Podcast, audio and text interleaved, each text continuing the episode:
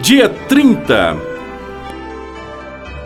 Pela terceira vez, Jesus lhe perguntou: Simão, filho de João, tu me amas? Pedro entristeceu-se por ele ter dito pela terceira vez: Tu me amas.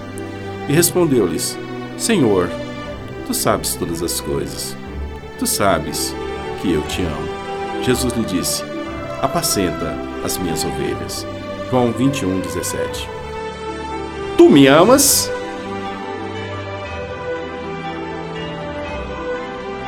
Eu o convido a refletir no modelo de Jesus após ter sido traído pelo amigo discípulo Pedro em um intrigante encontro nas areias de uma praia. O relato se encontra em João 21. Jesus havia morrido e ressuscitado. Algumas coisas deviam ser feitas antes de subir para o Pai e enviar o Espírito Santo. Uma delas era tratar com Pedro, que o negara publicamente três vezes. Justamente ele, o discípulo valente, parte do currículo menor de amigos, destaques de liderança espiritual, aquele que havia sido pessoalmente alertado sobre os desafios da lealdade e respondeu afirmando que jamais trairia o Mestre. Pedro e amigos foram pescar quando Jesus apareceu, instruindo-os a lançar a rede à direita do barco. Obedecendo, pescaram grande quantidade de peixe. Um dos discípulos reconheceu que era Jesus. Assim, Pedro rapidamente se lançou no mar para encontrá-lo. Jesus os aguardava na praia, preparando o fogo para assar o peixe para terem uma boa refeição com peixe e pão. O convite foi simples e claro: vinde, comei. Jesus se encontrou com Pedro em um ambiente acolhedor, em uma roda de amigos, em meio a uma gostosa refeição.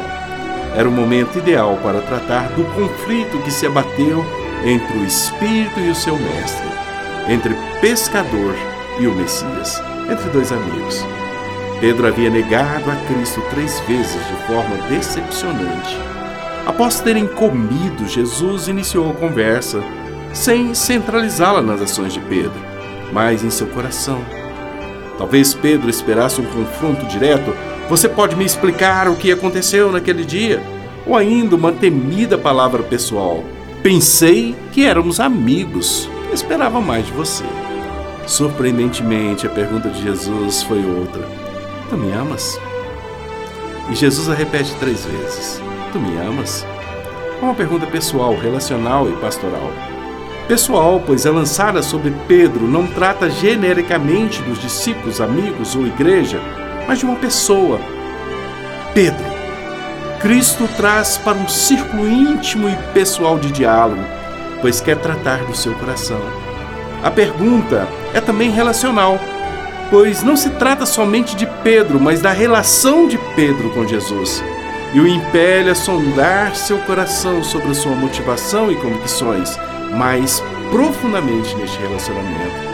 O assunto não gira em torno das habilidades posição ou influência de Pedro, mas da natureza de um relacionamento pessoal.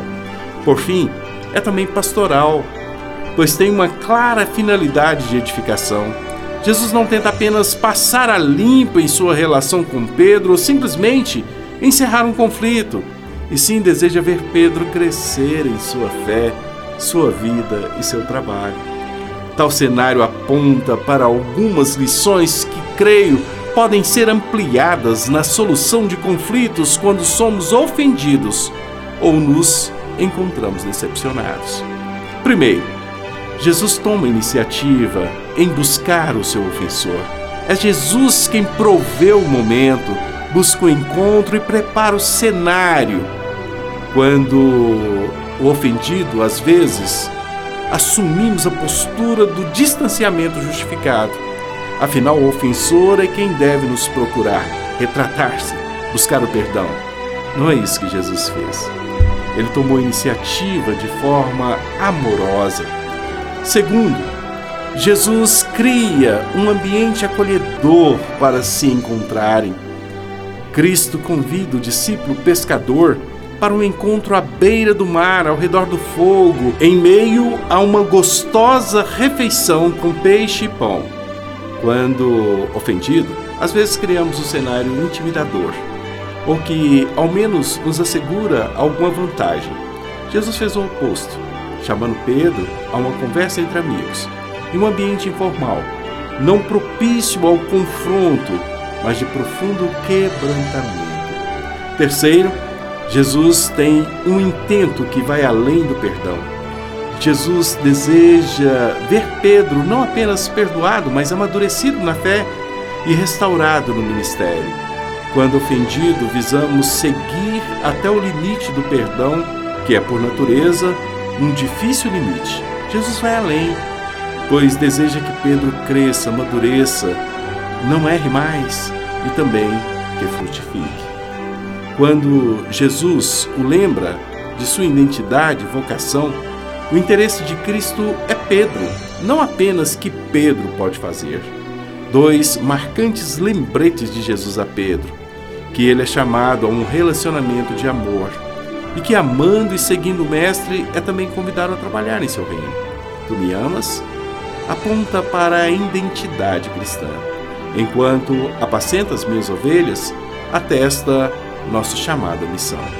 Que esse modelo de Cristo se reflita em nossas vidas, relacionamentos e na busca da solução de conflitos, pois diz Jesus: Novo mandamento vos dou, que vos ameis uns aos outros, assim como eu vos amei. Que vós também amai uns aos outros. Nisto conhecerão que sois meus discípulos, se tiverdes amor uns com os outros. João 13, 34 e